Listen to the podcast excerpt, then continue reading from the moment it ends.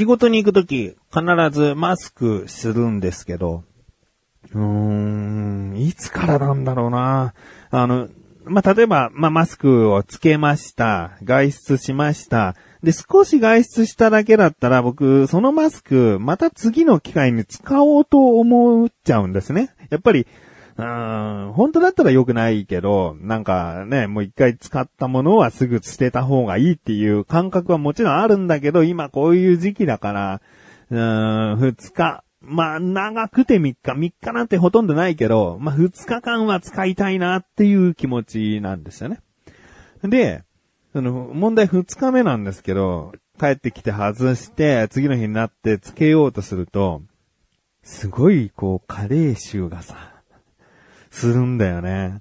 決して臭いとか嫌な匂いじゃないんだよね。なんかさ、でもさ、加齢臭とかさ、脇がの匂いとかさ、あの、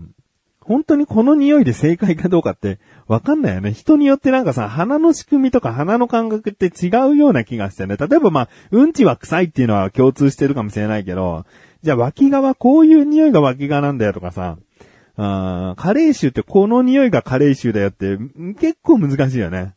うん今やだって匂いってさ、例えばじゃあみかんの匂い嗅いで、あ、柑橘系の香りだなとかさ、あの、美味しそうなキムチのスープの匂い嗅いで、あちょっと辛そうだなとかさ、匂いでこう、判断できるように、う、生活してきたから、それが蓄積されて、この匂いはこういうもの、こういうものっていうのが、すぐに当てはまるかもしれないけど、人によってはその匂いって、その感覚で捉えてないよっていうのがもしかしたらあるかもしれないよね。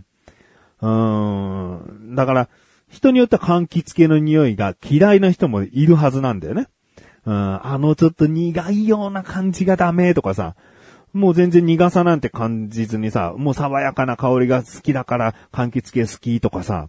こう、わかんないよね。まあそれを言っちゃえば味覚とかさ、そういうものも全部そうなんだけど、この視覚とかね、色のこう見え方とかもさ、人によって違ったりもするから、うん。だから、これが、話を戻します。これが加齢臭なのかっていうのは、僕はわからないけど、加齢臭はするんですよね、二日目。で、どこが匂うかっていうと、ちょうど鼻の、この、マスクで言うとさ、こう、鉛みたいのが入ってて、こう、ぐにゅって曲げられる、形状を、こう、変えられる部分。あの、鼻にかかってる部分が、どうやら加齢臭なんですよ。うん。あそうか、なんか、鼻の周りってさ、すごくこう、菌が、ダニとか菌が、うん、住んでるとか言うしさ、なんか、分泌物が多そうだよね。あ鼻の頭の油とかさ、その、よく黒ずみの汚れ、鼻、小鼻用とかさ、小鼻パックとかもあるもんね。だから鼻っていろんなものが出てると思うんだよね。で、加齢臭ってどうだろう？基本的には、耳の後ろとか僕はよく聞いてたけどね。どうなんだろうね？耳の後ろをこう指でこすってさ、こう自分の鼻に当ててもさ、うわ、加齢臭だって思わないんだ。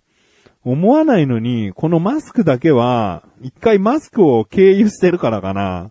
うん、まあ確かに鼻をね、指でこすって匂い嗅いでも加齢臭じゃないんだよね。このマスクを経由するとさ、加齢臭を感じるなまあ、なんだかわからない。もしかしたら僕がマスクを外した後に、うん、まあ知らないね。おじさんとかが僕のマスクを狙ってるのかな？狙って一回かけてさっと置いてんのかな？あの、小学校の頃のリコーダーとかそういう感じでね、狙われてるのかもしれないなって思っておきたい自分がお送りします。菊池社のなだらか向上心。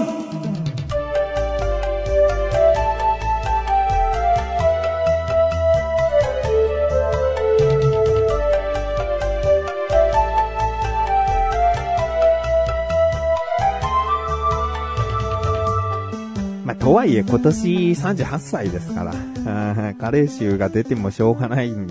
年じゃないかなとも思うけどね。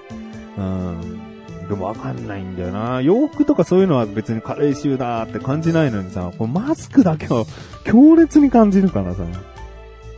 へい、へいだって。はいとか、さあっていう勢いをつけようと思ったら今、はい、えーということでですね。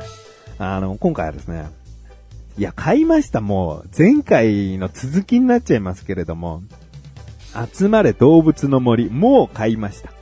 えー、僕のね、ワンピース海賊無双4も結構終盤というか、まああとはね、えー、スコアを全部 S ランクにしようとか、キャラクターのレベルを全部最強まで上げようとか、なんかそういうやり込み要素的なことになってくるので、なんか時間が空いた時にやれるのがまたこう無双シリーズのいいところでもあって、ストレス解消とかね、あ、久しぶりにやろうと思ってやるっていうのがいいところだから、もう完璧に全て終わらすっていうのは、もしかしたらもう全くやらなくなっちゃう可能性が出てきちゃうから、いい感じに残しておこうかなとも思いつつ、えー、動物の森はですね、やっぱり、一応神さんがまあ あのー、動物の森シリーズ好きでね、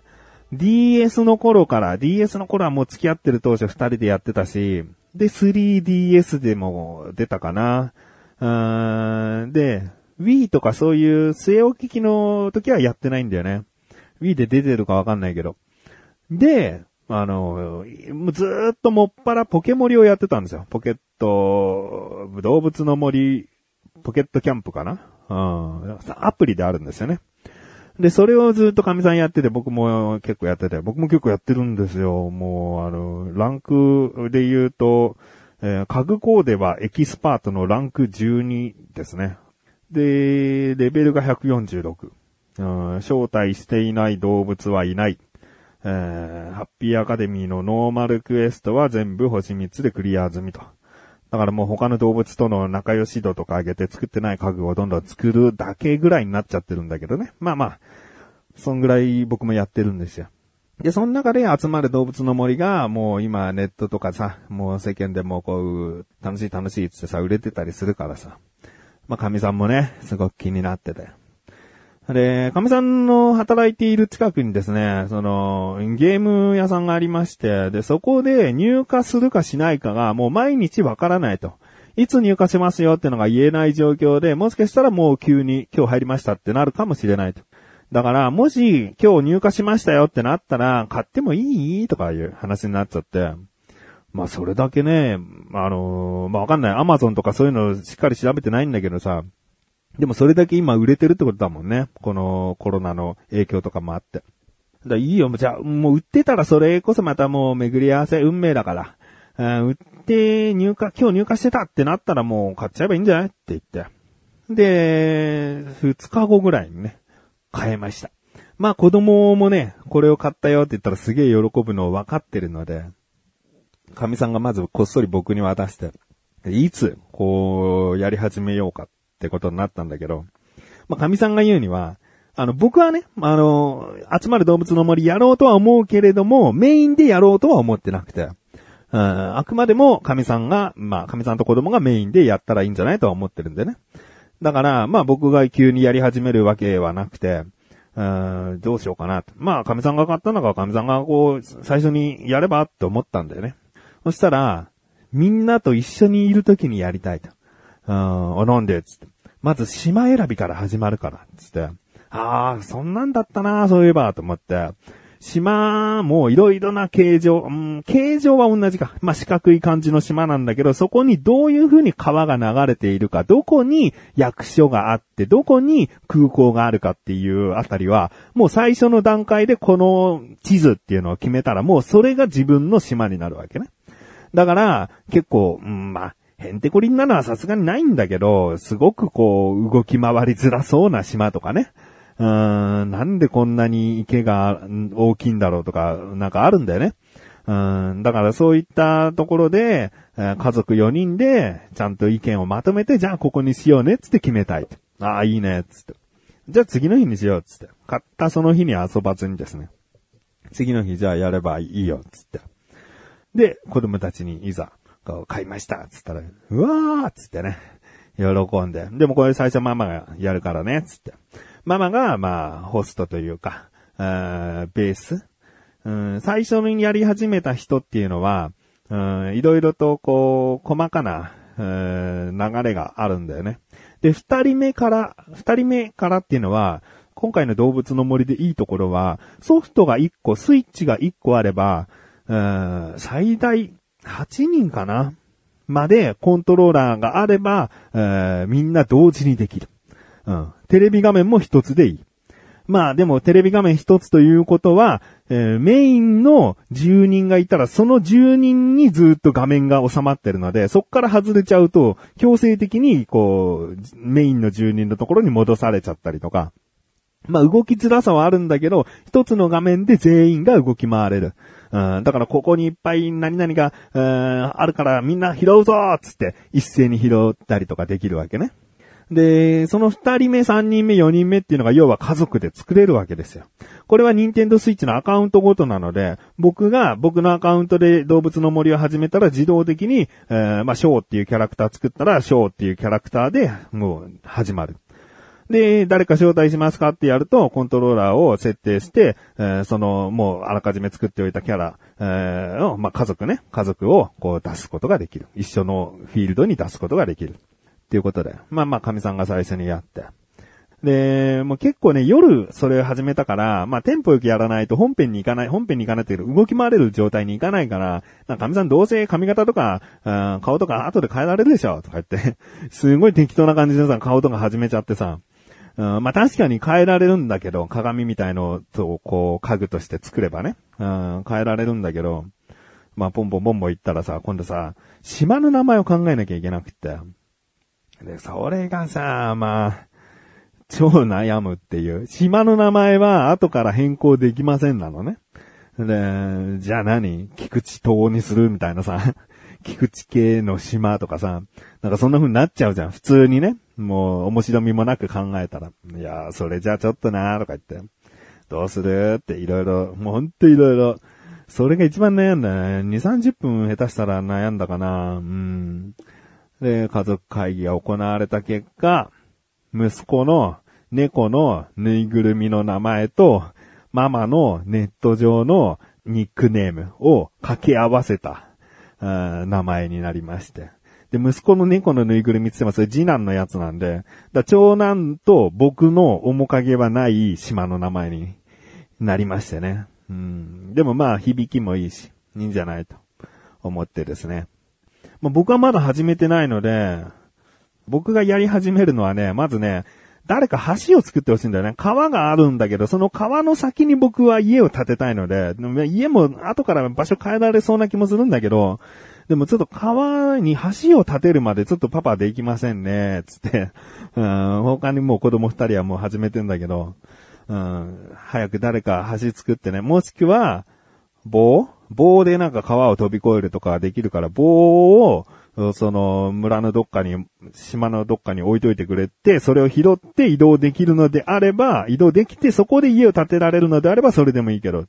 と思ってて。まあ、まだ始めてないんですけどね。まあ、始めたら始めたでさ、なんかこうちょっとハマっちゃうのもね、いきなりハマり出すのも、うん、怖いから、様子を見たいというかね、子供と神さんがやってるのを見てね、ああ、こんなこともできんだとかいう、まずは情報収集したいなと思っております。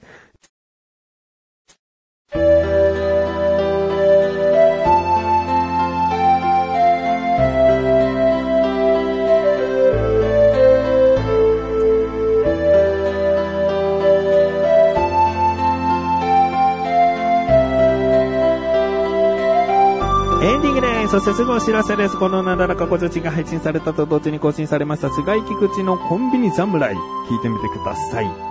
えー、今回はですね、僕からのおすすめ食品で、とある鴨の焼き鳥ですね。とあるじゃない、もう全部言ってるじゃん。鴨のローソンで買ってきた鴨の焼き鳥なんですけどね。まあ、果たして茶僕の口にあったのかどうかということですね。まあ、あの、コンビニ侍もですね、来月になった分は収録おそらくできないので、